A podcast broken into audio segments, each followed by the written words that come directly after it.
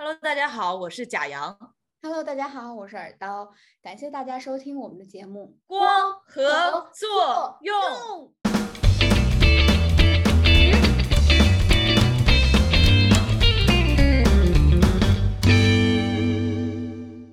还回到就是从自己自身的角度来说，你说你后来你了解，慢慢了解同性恋，然后你就是你当时自认为你磕了 CP，所以你了解同性恋了，对吧？对对，是我当时自认为我磕了 CP，所以我了解同性恋，所以我支持同性恋了。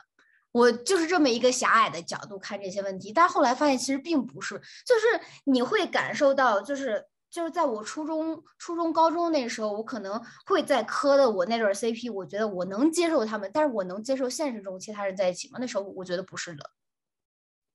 就是你要真正的。后来是慢慢的，在我的自己自身对这些方面的认知变得多了之后，我才会有一个比较正向的一个改变。但是我在初中磕磕 CP 的那时候，我觉得我本身其实还是不接受同性恋的。那是你慢慢，你觉得你的认知是你主动的去搜寻这些信息，还是说你被动的知道了一些，就是你被动的了解到一些情况了之后，你觉得你对于同性恋的看法有改变？我觉得就是你看，从到高中之后，到时候那时候智能手机慢慢的普遍发展起来了嘛，然后大家接受信息的渠道也会多了，然后网上也会有人讨论，可能也有很多就是被动原因在里面，呃，你会看到这些，然后你慢慢的发现哦，原来它是一个这么的情况，然后它不是一，它就是一种很正常的现象。就像我以前可能在磕 CP 的时候，我就可能会能接受，就是我那对 CP 不会接受其他人，但后来就发现其实就是并不是这样，我的认知还是很狭隘的。其所以就是实相对而言，就是因为你本身还是一个比较容易接受新事物的人。对，就是在你的视野变宽广了，你接受的这方面的知识变多了之后，你整个人对他重新有了一个正确的认知之后，你才会对他开始就是就是慢慢的就是转变以前比较狭隘的想法，才变成这样的。那你呢所以还是需要通过正确的渠道去了解这些知识之后，然后随着自己这个认知水平的提高，然后你才能够了解到，然后正确认识到之后，你也就会以一个非常平常的角度去看同性恋了。对，而且你在磕 CP 的世界里，真的就像你说的，都是颜值高的人。你可能在现实生活中遇到颜值颜值低的同性恋，你可能就觉得可能很难接受。所以就是还是一定要从正确渠道认知是这是同性恋这些东西，而是不要仅从磕 CP 里面去发现这些东西，这是太狭隘了。嗯，就是很多人也需要改变自己这样的想法。对，那你呢？你是什么时候开始认识的？我其实是我不记得我自己第一次知道同性恋这个概念是什么时候，因为我觉得咱们两个很不一样嘛。因为我是很小的时候，我比如说当时看《还珠格格》，然后我就觉得，我看尔康看紫薇，我会觉得我更想要去关注紫薇，而不是去关注尔康。所以我是那个时候就意识到，可能女生对我的吸引力会比男生更大。但是我当时就是我会那个时候很小的时候，你想咱们看《还珠格格》那才多大？我觉得那个时候有模模糊糊的认识，然后后来是像上小学看一些偶像剧，我也是会觉得说，我会更关注女主，而不是关注男主。然后我就慢慢的，我那个时候就会有隐隐约约这样的概念。然后大概上呃小学五六年级，然后开始知道百度贴吧，我就会去搜这个就是同性恋贴吧。然后其实我觉得那个时候我就对自己有一定的认识了，但只是我当时不承认也好，或者是因为我也喜欢男明星，所以我会我会觉得说这只是对于就是男明星、女明星的认识的不同。然后后来就是到初中、高中，就是慢慢的在生活中也会有这样的情境，然后会知道啊，可能我我就对自己的。我现在回想那个时候，其实我是有自我认知，但是在当时我肯定还是并不接受这样一个自己，然后所以也有跟异性早恋，然后后来就是慢慢上大学，其实一直就是这样的一个过程，就是我会很关注跟同性恋有关的信息，然后我也自己发自内心的知道我是这样的一个身份，但是我并没有能够认同自己这样的身份，然后是慢慢的，我觉得是到呃到到美国之后，然后。只有在这一年里，我觉得我才是真正的接纳了自己这样的一个身份。我觉得说，我需要坦然看待自己。然后我也是真的知道，就是我跟男生在一起没有感觉，就是很快。我一开始在一起也并不是说真的是因为爱，而是说我想要去了解自己。嗯，怎么说呢？我就想要欺骗自己，说我能跟男生在一起，而在一起。我觉得我就是一个这样的一个认知的过程，但是我从小到大就是我一直很关注同性恋信息，女同性恋尤其，我对我对于男同性恋不好奇，然后再就是，但是我很难看就是 CT 文这种，因为我觉得就是我觉得这种 幻想类的东西太羞耻了，我没有办法接纳这样的东西。我觉得你可能就是。呃，从小就是可能接触的这些比我信息多一些，然后相对来说比我接触到的，嗯，渠道比较正面一些，所以你可能整一个认知会对会比我刚开始就会比较，就是更广泛一些，不像我那么狭隘。然后对，因为身份不一样，就是看待同性恋这个东西，咱俩完全是两个不同的角度嘛，所以是。这个就是也不能说你在这方面表现的比我差，而是说你因为你没有经历过我从小到大这种心理状态的感受，所以你不会去刻意的去搜寻关于同性恋的信息。但我真的就是我特别特别小就意识到了这一点，然后我当时就会去搜，比如说呃 Les 贴吧，然后我就看这一些，所以我很小就知道。同性可以在一起，但只是说我不知道我自己能不能接纳一个能跟同性在一起的自己。是我觉得是真的是到这两年这一年才能够接纳一个这样的自己的。但是我觉得你现在已经走出第一步，已经很勇敢了。很多人都可能还就是由于各种原因、各种困扰，都可能还在犹豫嘛。就是，但是最终接纳自己还是一个必须要就是。完成的一个过程，要不然你就可能会一直处在一个比较难受的一个心理压力当中，一个环境当中。然后说这一点，我突然想起来，就可能我对于同性恋的逐渐的开始接受，可能还是由我的好朋友开始的，因为我高中的时候就有一个好朋友，就是。呃，男孩嘛，他是也是同性恋，然后后来就陆续发现有也有女同性恋的朋友，然后大学也是，然后所以整个起来就是就是因为你当你的好朋友是同性恋的时候，你就可能不会再去想啊他怎么就是会这样，或者你就慢慢会去接受这种东西，然后所以慢慢的会你这样你整个对这个群体的有一个接受度就发生了改变。所以我应该是最主要开始对同性恋开始接受，不是从，呃，我磕 CP 开始，而是从我身边的朋友开始的。就是你意识到了这个东西是很普遍存在的，然后他们在日常行为里也并没有什么异同。对，而且他们还是我的好朋友，所以我就觉得这是并没有是同性恋所所谓就。大家一般认知中的是有什么精神疾病的，所以我当时在那个认知中就觉得这就是和正常人一样的。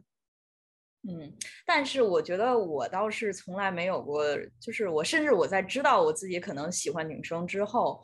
我也没有觉得同性恋是精神疾病。我就从小我倒没有说是这方面的自我反对，我觉得我更多的压力是来自于说我很担心我爸妈知道了会怎么样。我觉得我更多压力是来自于这些。然后我觉得现在能够慢慢的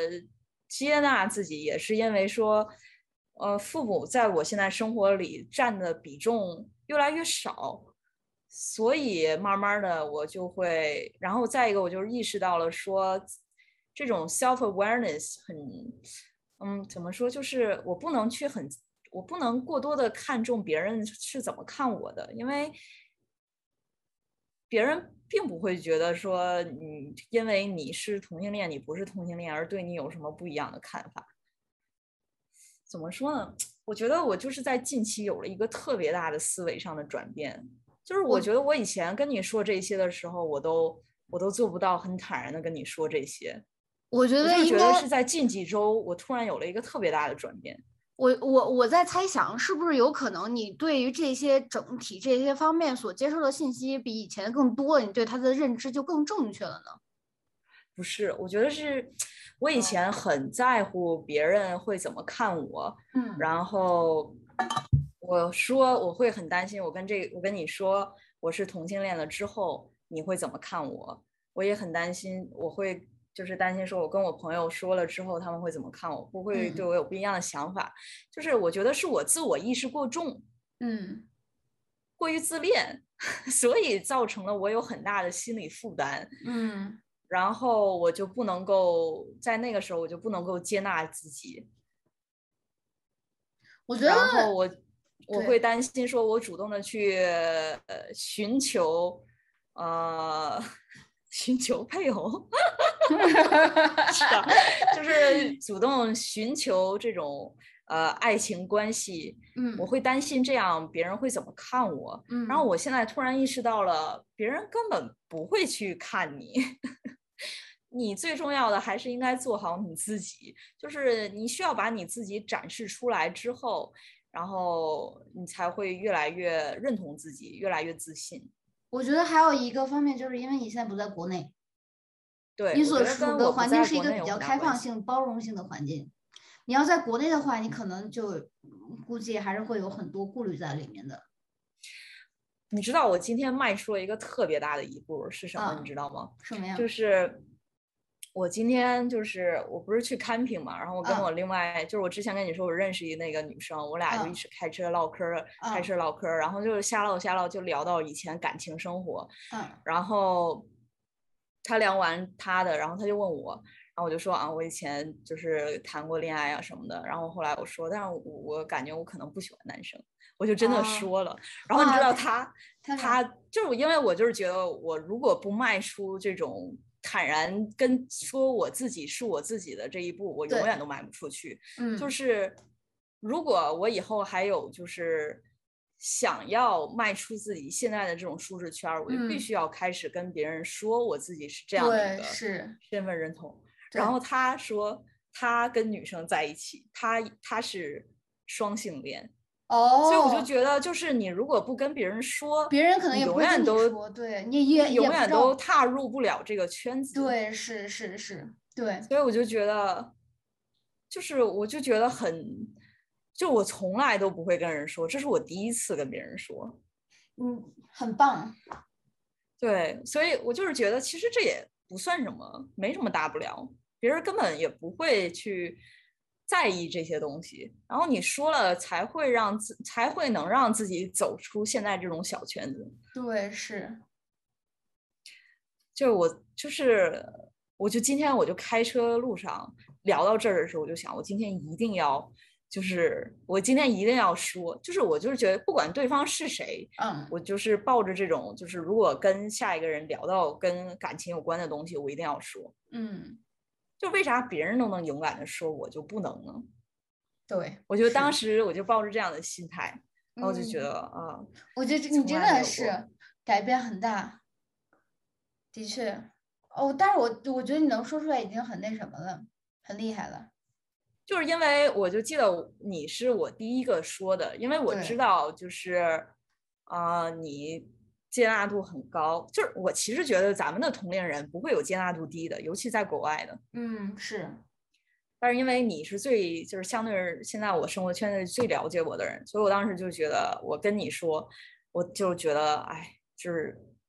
就已经迈出很大一步了。嗯，就我跟你说之后就很害怕、很紧张，但是其实你，然后你就觉得你就是说也没啥嘛，就是很正常。对对，所以。但是那个时候不足以改变，就是因为我当时自己的思维方式没有扭转过来，嗯，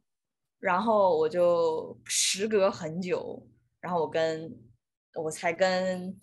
那个妹子说，嗯，然后然后这个又过了时隔很久，我才真的有勇气跟其基本算是陌生人去说。我觉得挺挺好的，你这你转变已经很大了。我觉得你会慢慢的一步一步的往更好的状态发展。你现在已经开始接纳自己了，那就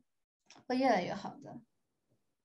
嗯，对，对，所以其实这种接纳自我的过程，会会就是对于可能有的很勇敢的人，就是会一下就接纳。然后对于像我这种比较胆小、比较懦弱。从小到大就是很在乎父母的感受的人来说，就是有多种因素才会让我选择能去跟别人去坦坦白的交谈，说我自己到底是一个怎样的认同，自己是怎样的身份。所以确实有，我也觉得你说的挺对的。如果在国内的环境下，我很难去说。对，因为国内相对来说比较保守，然后社会舆论压力也会挺大的。整体来说，你看现在看网络上，你觉得大家可能都觉得同性恋没什么问题，其实到现实生活中，其实还是会受到歧视的。对，其实所以，我就是我感觉现在回想，不管是像你高中同学也好，还是咱们大学的时候那些同学也好，就真的很有勇气。我觉得他们都很厉害。对，我觉得能在国内就是做到出柜的人，其实都很有勇气的。虽然就是我觉得敢于向父母出柜的人可能还是比较少，但是说就是接纳认同自己这个身份就已经很不容易了。对，是可能有些人真的跟父母出柜了之后，还不如 不跟父母出柜呢，就是可能造成的后果或者是影响，估计可能就是，但是我觉得怎么说，就是肯定是能向所有人出柜，还对自己来说肯定还是最好的。就是就是为什么就是你自己的性取向，这是一个非非常正常的事情，为什么就是要把它遮掩起来？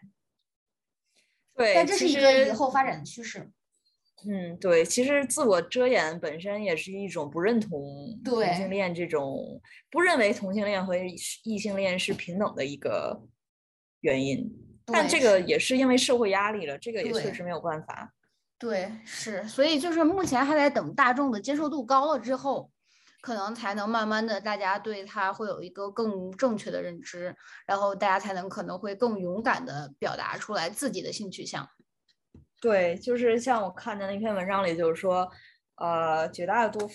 就很多绝大多数的同性恋会向自己的朋友出柜，但是很少百分之五，好像我记得那个数是百分之五。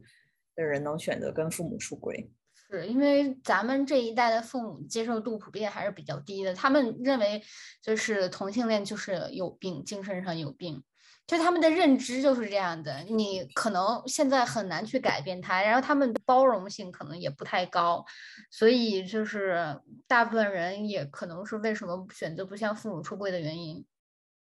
嗯，但其实我自己在想，我爸妈，我觉得他们相对而言思想比较开放，就是可能时间长了之后会接受。所以我觉得，尤其我爸思想特别开放，我爸肯定马上就能接受。那还挺好的，我觉得这样对你来说也是非常好的一个环境，要不然你心理压力会很大。对，所以其实就是因为我是，我觉得并不是说我父母给我多大的压力，而是说因为我很在乎我爸妈。对，所以你才会心理压力大嘛？你怕他们。所以，但是就是因为我现在我又觉得没有必要跟他们说，我觉得现在是没有必要跟他们说的阶段，就是说了属于徒增烦恼的阶段。对。然后就像你，嗯，你说。啊，我就想说，像你知道你。就是你身边同性恋同学有向父母出轨的吗？没有。嗯，就大家都就是可能会向朋友出轨，但不会向父母出轨，都大部分都是这样的。对。你刚才想说什么？一瞬间给忘了。我刚想说啥来着？我嗯，就突然就忘得彻底。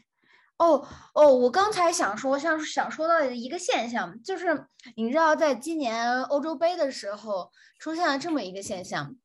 就是好像是匈牙利吧，匈牙利国家当时在欧洲杯期间，好像就是推出了一项法律，禁止向就是未成年人或者青少年宣传同性恋这一项法律。然后当时在欧洲杯赛场上遭到了就是一些。呃，球员的反对嘛，然后其实欧洲杯它就是欧足联，它有有一个比较明确的目标，就是所有欧足联的球员就不能就对政治上有一些表态，然后政治上有表态就会受到处罚。然后当时我喜欢的一个球队拜仁慕尼黑的队长诺伊尔，当时戴上了彩虹袖标来作为反对匈牙利的这个这条法律这个事件，然后接下来就受到。欧欧足联的处罚说他牵扯到了政治事件，然后当时这个事件其实，在足球圈里引起了很大的讨论，就觉得这个处罚到底应不应该？因为就我自己目，就我自己看来，因为它涉及的不是一个政政治层面的事情，它是一个人权方面的事情，这是。就是你看，为什么匈牙利会出台这样一个法案，禁止向同嗯，就是未成年人或者说青少年宣传同性恋？他其实他这样做就是把同性恋当做了一种不正常的现象。就是为什么可以宣传异性恋呢？为什么同不可以宣传同性恋要被禁止呢？他就是歧视歧视异性恋，歧视同性恋嘛？就是他。就他们政府认为来说，异同性恋就是不好的，所以不能向青少年宣传。但他们不会禁止向青少年宣传异性恋，这就说明了这这种程度上，他就是对异同性恋的歧视。那么，就是他其实对同性恋的歧视，他这不是政治层面上，这是人权层面上的事情。那当时就是一些球员带出彩虹标志，他其实是在。就是大家的人权出生，但是欧足联当时对他做了处罚嘛，到后来可能好像就受到大家的争议，好像又作废了还是怎么样？但是我就想要根据。就是匈牙利出台的这个法律来说，其实大部分国家就是你虽然有些国家同性恋合法化了，但你看像匈牙利这种国家，它出台这种反对就是宣传同性恋的这种法律，其实某种程度上也是对同性恋的歧视。包括就是大家以前讨论要不要就是给就是小孩子灌输这种同性恋的概念，就是为什么不可以呢？同性恋难道是？一种什么不应该存在的东西吗？它难道是一种不正常的东西吗？它就是和异性恋要区别对待的事情吗？你怎么看这件事情呢？我觉得他们这个大前提就是认为说同性恋是一种能够靠社会舆论而改而把强行把直人掰弯的一个呃呃怎么说概念？但是我觉得，当然这只是理想化的状态下，大家应该知道的就是。对于同性恋小孩，我们为什么要一直说倡导说同性恋平权这个概念？是因为这样会让一些从小意识到自己可能与身边啊男孩喜欢小女孩，女孩喜欢小男孩的小朋友不一样。但这种不一样并不是他们错，而是因为他们生来就是他们就是生来就是这样的，他们和那些人并没有不同，只是说。小男孩也可以喜欢小男孩，小女孩也喜欢可以喜欢小女孩。我觉得这才是我认为里头同性恋平权的意义。对，我觉得你说的非常对。所以就是他们颁布这种法律，而且包括之前互联网上也有讨论，就不应该向小就是小孩宣传同性恋这些东西。我觉得它就是一种对同性恋的歧视。就是为什么就是就是区别对待嘛，就是把它和异性恋。区别对待他，就就还是异性恋是主流，同性恋就不应该宣传，因为它是不对的。就所以就是抱着这样的理念吗？对，我觉得是这样。就是首先，为什么一些就是国家要特别大力的倡导社会呃同性平权，是因为。同性恋群体在社会上某种程度上，他们受到了许多不公平的待遇，所以需要法律来确保他们在某方面能够享受到保障。但是这不能这种专门给同性恋的一些呃，我不能说优待，但是专门设定的，比如说同性恋婚姻合法化，这并不能说明同性恋和异性恋有不同，而是说这种东西给了他们一个保障。但并不是说有了这些东西会让，哎，说个什么鬼？我想一下，我想要说啥？我就是想，我跟您说一下，我想要说啥？就是我想说的，就是，呃，我们不应该把同性恋和异性恋分开说，但是有的时候我们不得不这么说，就是因为我们需要通过不得不这样说来让同性恋得到他们本该属于的权利。就比如说，为啥黑人黑人为什么一直要说强调这种黑人的身份，并不是说黑人应该分出来拿出来和白人拿出来说，而是说只有这样不停的说黑人的地位，黑人的地位才能够让大家意识到说啊，黑人应该和白人有一样的地位。我不知道我同理同理女权，对我觉得是这样的，同理女权就是他们并不是一个。他们被拿出来说，并不是一个因果关系，而是说他们这样说能够加深大众对于他们存在的认知。对，就只是他们是处于边缘群体，是处于少数群体，他们不被大家受到关注，所以只能靠不停的加深大家的印象这一个办法来让大家去关注到这个群体，也是可能就是没有办法做的没有办法的事情，就像包括。就是你说的黑人群体，以及咱们说的女权，就是因为很难，太难了。就是少数群体本来就是弱势群体，他就处于一个弱势的地带。他如果不去出来发声，不去为他自己争取权益，那么他们怎么可能会得到权利呢？对，而且我这个突然想到。就是很多事情可能在就是主流的，比如说主流异性恋，或者是男男性，或者是白人看来是所谓双引号没有必要的。比如说，我举一个非常简单的一个关于性别平权的例子，就是在近两年开始，在西方国家特别常出现的就是在名字后面加一个性别的名词，比如说很多男生会在名字后面加一个 he。his，然后女生会在名字后面加 she her，然后我一开始我也很不能理解加这个东西到底有什么意义呢？然后后来我才知道，你加这个东西会让大家知道，一个人虽然他看起来是个女生，但是他可能会在自己的名字后面加一个 he his，这其实就是要倡导大家知道，有所谓 transgender 也好，或者是性别心理认同不一样的人。然后再一个就是，有的人会加什么 day、dear，也是因为这是一种我们我觉得这种加名字后面加一个性别的代称，就是让大家越来越能够在日常生活的情境下，不经意的、慢慢的加深这种非单一化性别的这种印象。对，就像你说的 Z，就是我知道现在有很多人，他们不会用，就是第三人称单数就不会用，比如说 He、or 哦，就是 He 和 She 来代替，就会用，就是就所谓的他，他们就会用 Z 代替。虽然它是第三人称单数，但是他们也就会用 Z 来代替。就是可能在这里面想要倡导的就是一个，就是不是一个。呃，性别对立的一个状态，而是大家性别都是平等的一个状态，就是不要过度于区分，就是他是男的还是女的，他所以他们会用一个 Z 代替，就是想要把就是平权提上来。然后还有你刚才说的，就是他们会标注自己的就是。呃，心理认同的性别，就我觉得这一点也是向大家表明，就这个世界不是只有男的和女的的，就不要用这种狭，就是就让大家不要留在以前那种狭隘的认知里面，要知道这个世界还是有其他性别的人存在的，或者说你刚才说的 Z 也有可能他们是 questioning，不是他们现在不不不确定自己的心理认同的性别是什么。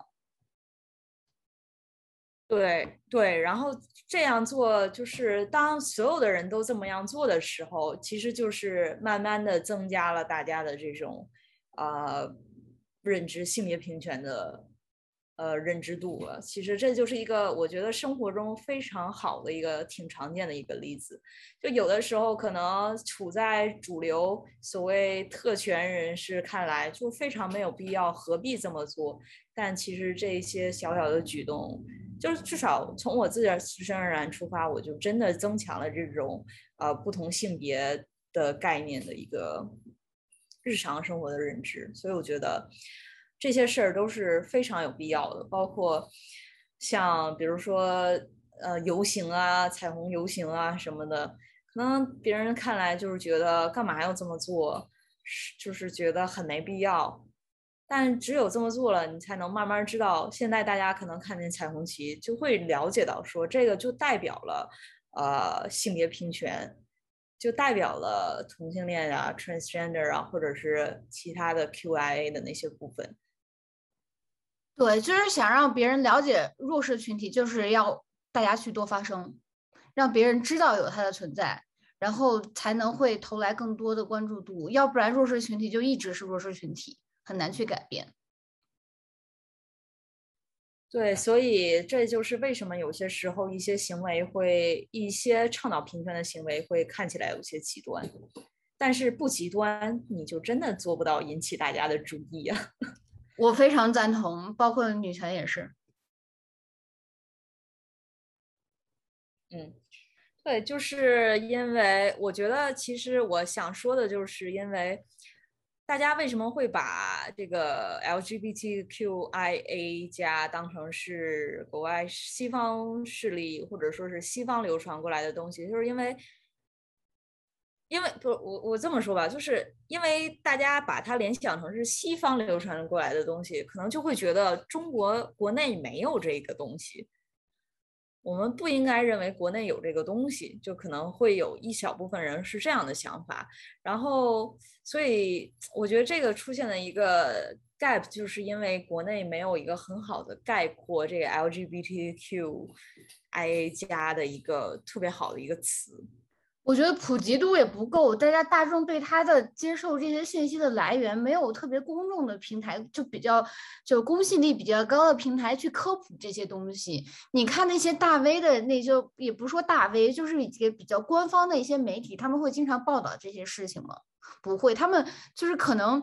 报道一个比较少，而且一个正面的报道比较少。就是目前整个国内。因为同性恋也没有到合法化嘛，所以大家对他的可能民众会有一些接受度，但从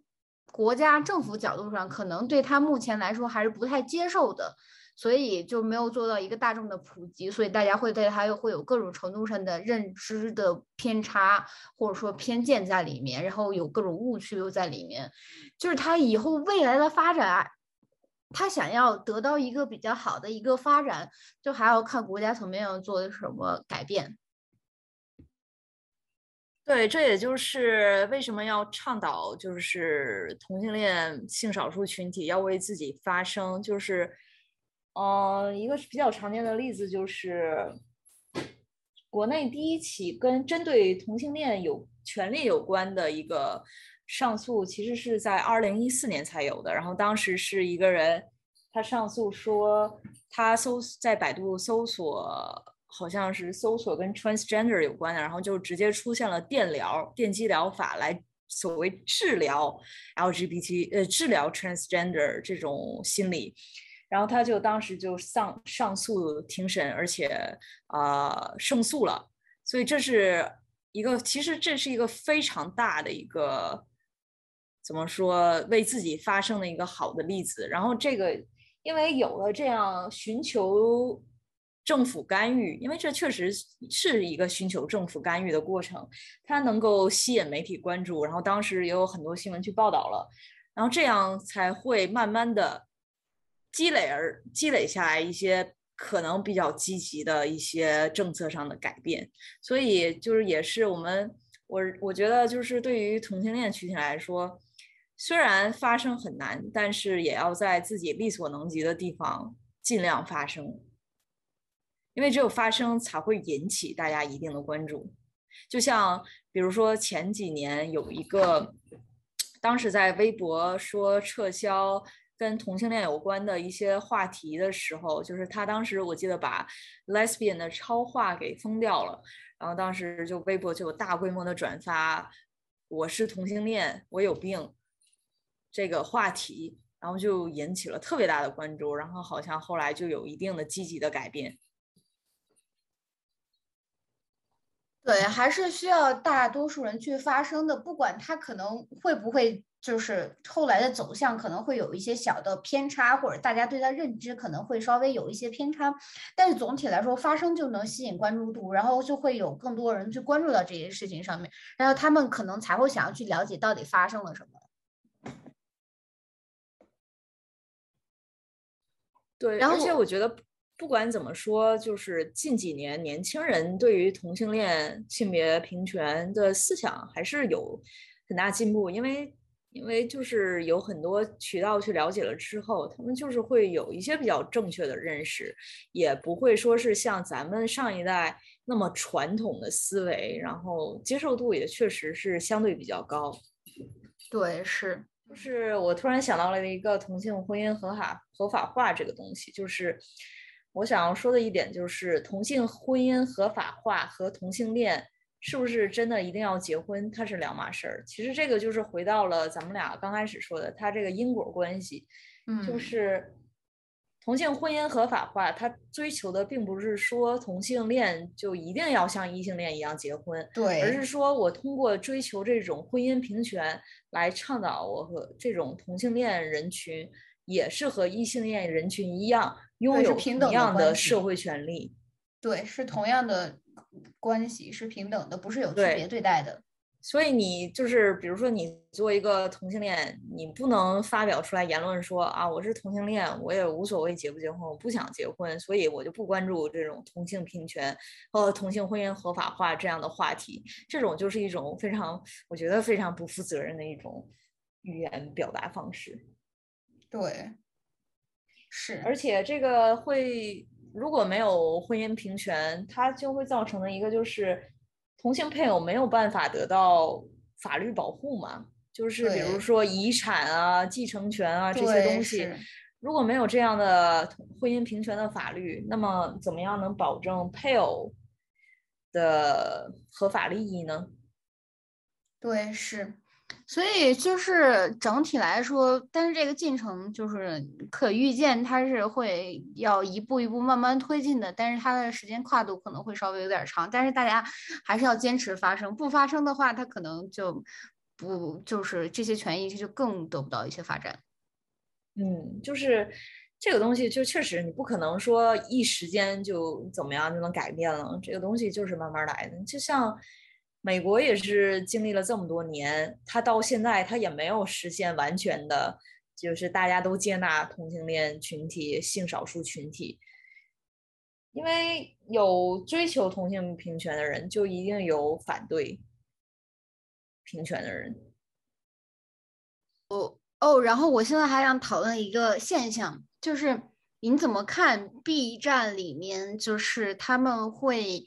呃，有一个传统，比如说达到多少万粉丝，然后 UP 主一般都是男的，都会要穿女装。你觉得这个是一个什么现象？是一个有呃积极的，还是负负面的或者消极的一个影响？我觉得这个就是我是十分厌恶这样的文化的。嗯，我不知道这种追求女装为什么会这样。我觉得会不会是因为一开始？B 站男用户相对更多的原因呢？你知道我自己的个人认知，我就觉得大家是 make fun of it，就是大家觉得会有意思。就是你 UP 主本来是一个直男，然后你穿上女装，就是会会觉得特别的搞笑。其实我觉得是有一种恶搞心态在里面的。就它不是一个正确的认知，所以它就某种方式也加深了对 transgender 这种性别的一个刻板印象在里面，或就是把他们更边缘化了。就是大家会觉得你男性穿女装就是搞笑，或者说是在就是大家会把它当做一种笑话来看待。我觉得它不是一种就比较积极的一个发展，它就是反而对 transgender 这个群体做了一个特别不好的一个影响。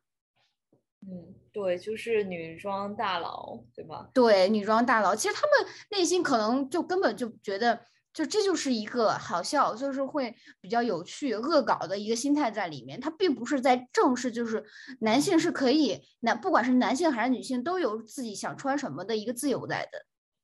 嗯，对，我觉得是，就是我觉得相对而言，女生对于。男生穿女装相对而言可能会没有像男生看男生穿女装看笑话成分那么高，但是反正我就挺不能理解 B 站这种穿女装的这种文化的，就是一点的意义都没有，就真的就是取笑捉弄人这种感觉。而且还有很多女装大佬，他的粉丝都是男粉丝。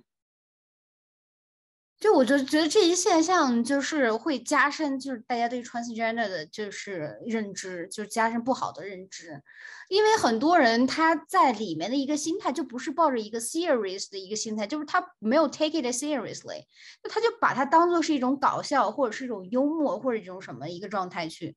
他并没有就是觉得这是一个需要就是大家穿衣自由或者是穿衣的就是一个权利在的。嗯，我觉得就是我们对于观众的期望太高了。我真的是这样觉得，是我敢说百分之九十以上的人都做不到，能够不管男女都做不到能够很平视，穿很正式穿正常原因穿男生穿女装的这类人。我觉得也是，我都觉得，我就是说，甚至不用说国内，我觉得美国都是这样的。对，是，就是可能相对来说是比国内好一点点，就是它相对来说大家可能普遍的包容性更强一些，所以至少不会说出来这种，不会把这种对，大家不会就是明摆着所有人都是目不转睛的盯着他看，就是这种现象可能相对来说还是会比较少的，但你放到国内可能就不一样了。对，我觉得这个东西真的怎么说很难改变，就是还是需要就是教育程度或者是认知程度需要提高，就需要很长的一段时间的。其实大家的认知已经被现在束缚在这种传统的思想里了，就是男性就应该穿男装，女性就应该穿女装。但是你看中性风慢慢发展起来，也是就是大家有一个接受度的嘛。嗯。对，其实这两年我也看到很多比较好的新闻，或者说比较好的评论，就是，嗯，为什么男孩就一定要玩小汽车，男孩不可以玩洋娃娃，然后女孩为什么不可以玩小汽车？其实，哎，其实这一点，其实我从小到大我就有不一样的经历，因为我从小到大我就不喜欢玩娃娃，我从小到大就是玩小汽车，玩枪，所以就是。对孩子的成长环境，其实也是整个社会的风气吧。就是你看，你去，呃，就是童装店里，女童装基本上女孩都是粉色、黄色，什么就是浅浅嫩的颜色；男孩都是深蓝的或者黑的、灰的这些。就是整个社会它都有意识的把男孩和女孩进行一个性别对立，一个区分开来。包括在玩具的一些设计上，女孩的就是比较，呃，大家传统中所认知的就是女孩应该玩的东西，男孩的也就是那样。所以就在这个整个成长环境过程中，就是后来为什么导致，就是目前大家看来男女的就是差异可能会有很多方面不一样，是因为培养的过程中就是往不同的目标培养的。我觉得这个中间父母的作用其实非常大。就是我从小，我爸妈就不会说你一定要玩这个洋娃娃，就是从小我爸妈就，就是我玩，我喜欢玩啥就玩啥。然后我小时候也不穿裙子，我小时候不喜欢扎头发，然后我妈可能上幼儿园给我扎个双马尾，我回家就拆掉了。所以我妈之后也就再也不强迫我去一定要梳头，一定要穿小裙子。所以我觉得就是。我们作为新一代，甚至以后可能我们同龄人会做父母，我们就是能做的，就是在教育我们自己的孩子的时候，要不要说是违背他们的内心，而是强迫他们做一些符合大众认可的事儿。当你的孩子就真的表现出来十分的抗拒。我不喜欢一个女孩表现出来，我不喜欢洋娃娃；一个男孩表现出来，我不喜欢汽车、枪的时候，你就要遵从孩子，遵从孩子这样的选择。那就是我觉得，其实家长能对孩子的影响是非常大的。对，所以就是就是性少数群体能慢慢的。呃，越来越多就从边缘化，就是往中间推移，还是需要很长的一个过程。就是可能这么说吧，就是虽然我们改变不了社会，改变不了社会的进展，但是我们能改变自己，改变自己的想法，改变自己教育孩子的方式，改变自己看待呃性少数群体的一个方式，就是。但是就是怎么说，这个东西就是需要慢慢来。就是如果你有了这样的意识了之后，你就要时刻记在心里。是对，然后就是也要更宽容一些吧，就每期都会说更宽容一些。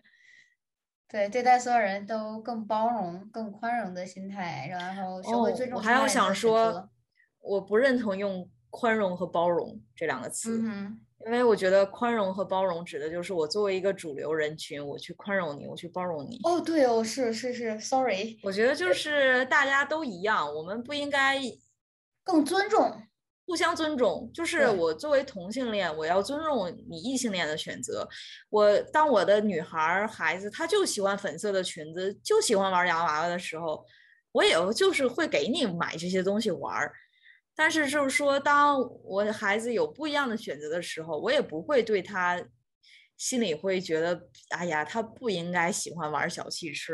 我我不应该想着去改变他，而是说我要尊重他任何的一个选择。对，是这个行婚，我就想就是跟同性恋相关的另跟性少数群体相关的另一个话题，就还是你看，我觉得我今天有一个进步，就是我不会我会用性少数群体，我不会只说同性恋。嗯，是。你看我总是就是特别容易满足自己，但这样也挺好呀。我看到有一个就是。你知道国内现在通过统计而言有多少同期吗？就是一个数，你猜一个数。上千万。嗯，一千六百万。哇。然后有百分之八九十的 gay 会为了减少自己家庭压力和父母催婚啊、催生孩子而选择骗婚。我觉得骗婚简直不能忍，就是这种，就是对。女性的一个就是特别大的一个整个把别的别的人生都毁了，就是你不喜欢人家，然后你还要跟人家结婚，然后生孩子，你整个就是把别人引入歧途。嗯，然后还有一个就是关于行婚，有一个专门的行婚网站，呃，我就不说这个网站叫什么名了，但说到截呃这个数据有点早了，是截止到二零一九年二月。这个网站宣称，它已经匹配了五万两千对新婚夫妻，然后同时它还有是四十三万的注册会员。哇，我觉得这个数字太可怕了。我个人来说，我是完全不支持行婚的。就是你你们就是为什么要做这种行婚？其实也就是做样子给家长看的嘛，为了应对就是可能社会或者家庭的压力。但这样来说，对长期来说是一种特别不好的，就是它是一个恶性的循环。就是你一旦你开始行婚了之后，你本来这个男女之间你们俩是没有感情的，可能你是就可能普通认识或者通过某种方式认识，哦觉得可以，然后这里面会牵扯到双方的家庭，会把双方的家庭都会牵扯到一起，然后牵扯到呃财产，然后这个婚姻关系它是一层法律的保护在嘛，然后就是如果接下来发生什么一些就是双方的争执，这。就是本来两个不相爱的人，在就是通过一个婚姻的关系连接在一起，就会出现很多问题的。相爱的人都可能会出现很多就是争执、争吵现象，更不用说就是没有什么感情维系的人了。然后再出现，如果然后就说他们结婚了之后在一起，如果生孩子，但生的孩子这个孩子对他来说，他没有一个家庭的一个。就是他的父母其实并不是相爱的，然后他出生也是被环境的压力被迫选择出生的，所以他从开始出生就注定了他的不幸。然后有可能他们父母双方会对他好，但他整个生长环境可能就是对他来说不是最好的一个选择，因为双方各自的就他的父母会有各自自己的同性爱人，然后他们可能不会倾注更多的时间到孩子身上，然后是。对自己同性的爱人上，然后这个家庭也不一定就是一个和谐的家庭，所以它里面种种关系在里面，我觉得它不是一个好的一个解决办法。我觉得我个人是反对行婚的，因为它会牵扯到很多就是利益相关的问题，或者说还有各种欺骗的行为在里面，这是一个非常不好的行为。然后它也不能解决实际的问题。对我个人是觉得行婚是一个。特别不负责任的一个表现，而且是一个十分不成熟的选择。我觉得可能很多如果真的有行婚的人听到了我们这个说法，可能会觉得我们过于理想化。我们确实过于理想化，但是我希望我们能够一直存有自己的这份理想化，因为我觉得确实会有很多的社会压力吧。因为咱俩这么说，可能有点站着说话不腰疼，站在一个呃没有这个压力的圈子外面，然后去看待这个问题，但是。也确实，至少我在搜索关于行婚的话题的时候，也有很多人说自己是双引号成功行婚。嗯，但怎么说？我觉得这种从欺骗换来的安心，它真的是安心吗？不是，它会牵扯到很多未来会有各种各样的问题在里面，可能会让你变得更更难受。我觉得这不是一个好的选择。它就是就像你。面对一个问题，你最重要是要去解决它，而不是去转移注意力。就是治标不治本的一种方法嘛，还可能会引来更大的就是烦恼或者更多焦虑。我也觉得是这样。就是我想象一下我自己，如果是在嗯国内的环境下，就是如果真的我父母逼我结婚，呃就是我也。就逼我怎么样，我也不会去选择行婚这条路，就是因为我觉得我没有办法面对我后半生是在欺骗下度过的。对，而且说到这个问题，父母逼你结婚，为什么父母逼你结婚你要去妥协呢？首先，你想一下，父母逼你结婚这个行为是不对的。难道他们不对的行为你就要去纵容吗？你可能会想到啊，他父母这一代就是他们思想可能不够就是开放，所以他们接受不了这样想法。他们这样是为我好，但是他们逼你结婚，站在他们自己的角度看是为你好，但是你觉得这样是为你好吗？这样是把你往更就是更不好的一个。深渊或者把你往火坑里推，然后你就应该拒绝这种做法呀，并不一定要所有事情都要顺顺从父母，有些事情是可以拒绝的，你应该拒绝的。而且，我这么说吧，我能理解有的人选择了行婚这条路，但是从我自己的角度而言，我是非常不赞同，而且我也永远不可能这么做。我也理解为什么，就是因为从小在这种传统的思想下长大，尤其对于就很多人可能真的没有办法过这个坎儿，过这个父母的期望这道坎儿。我知道，就所以我能理解，就是有人会选择行婚，但是我坚决反对去行婚，因为这种不是解决问题的最好的办法，而且它可能只会让问题越来越闹越大，这个不是一个好的办法。所以我对反对行婚，而且就是说行婚这个东西，因为我觉得就是现在来看，真的行婚从开始决定行婚到最后，一个好的双引号行婚的定义是什么呢？是说两个人骗过父母了，还是说两个人和睦结婚又和睦离婚了，还是说两个人有了孩子？还是说两个人最后就真的选择就也就不离了，就这么凑合着过下去？就是他不管是怎么样，他都是一个建立在欺骗的基础上的一个非常重要的一个关系，一个哎，通过欺骗建立起来的关系，你怎么样能够让它合理化呢？我真的没有办法想象一个选择行婚的人的心态。也就是理解但不支持，嗯，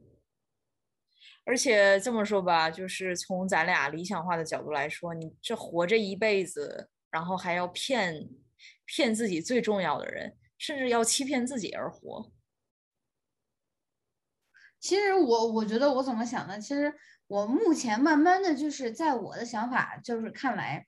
就是我能理解很多人会考虑到父母要怎么怎么样，就我也会经常会考虑到要父母怎么怎么样。就是，但是你有想到你父母这样的决定是不对的，你就不要去顺从。虽然就咱们以来的传统观念，就是可能会就是我能理解大部分人想要去遵从父母的想法去做一些事情，不想让父母不开心。但是，但是目前咱们自己也要慢慢去改变这种思维方式，就是父母说的不好不对的事情，你就不应该去做呀？难道别人告诉你前面有个火坑，你往你往里跳，你觉得他是为你好，但实际上你知道他他对你是不好的，你还要去跳吗？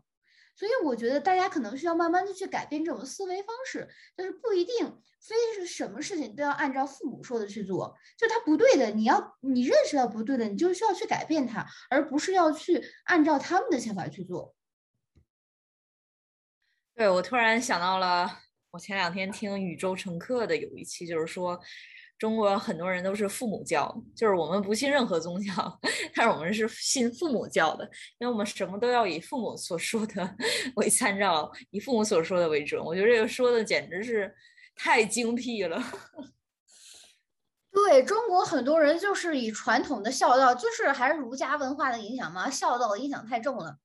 我就觉得特别什么。呃，不孝为三，无后为大，这一点也有，也是为什么很多人骗婚，然后去代孕，然后或者说去，反正就是行婚去生生孩子这种的，所以就就是一特别传统的，但是这不好的一个想法，你就需要去改变它，你不应该去顺从这些东西，就是就孝道，孝是应该怎么合理的孝，你就是你不应该就是。纵容一些特别明显就是特别错误的一些行为，这不是小，这是其实对双方都不好。对，然后很多人行婚就是为了想要有个孩子，哎，这种很主观的说这种想法，我就是非常非常非常不能理解。就是我觉得很多人，哎，可能就是我们想的太多，我们经历的太少，想的太多，就会觉得说。为什么一定要为了有孩子而有孩子？这是我永远都想不通的一件事儿。就很多，我觉得就是很多同性恋群体，他也很渴望有孩子。就是我能理解，有的人想要有孩子吧，但是就是为了有孩子而有孩子，这个我就不能理解。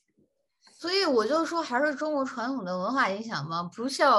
不孝。有三无后为大嘛，就受这个文化熏陶影响太深，被洗脑了，所以必须要有孩子。为什么要有孩子呢？你你，哎呦，不想再说什么重的话了。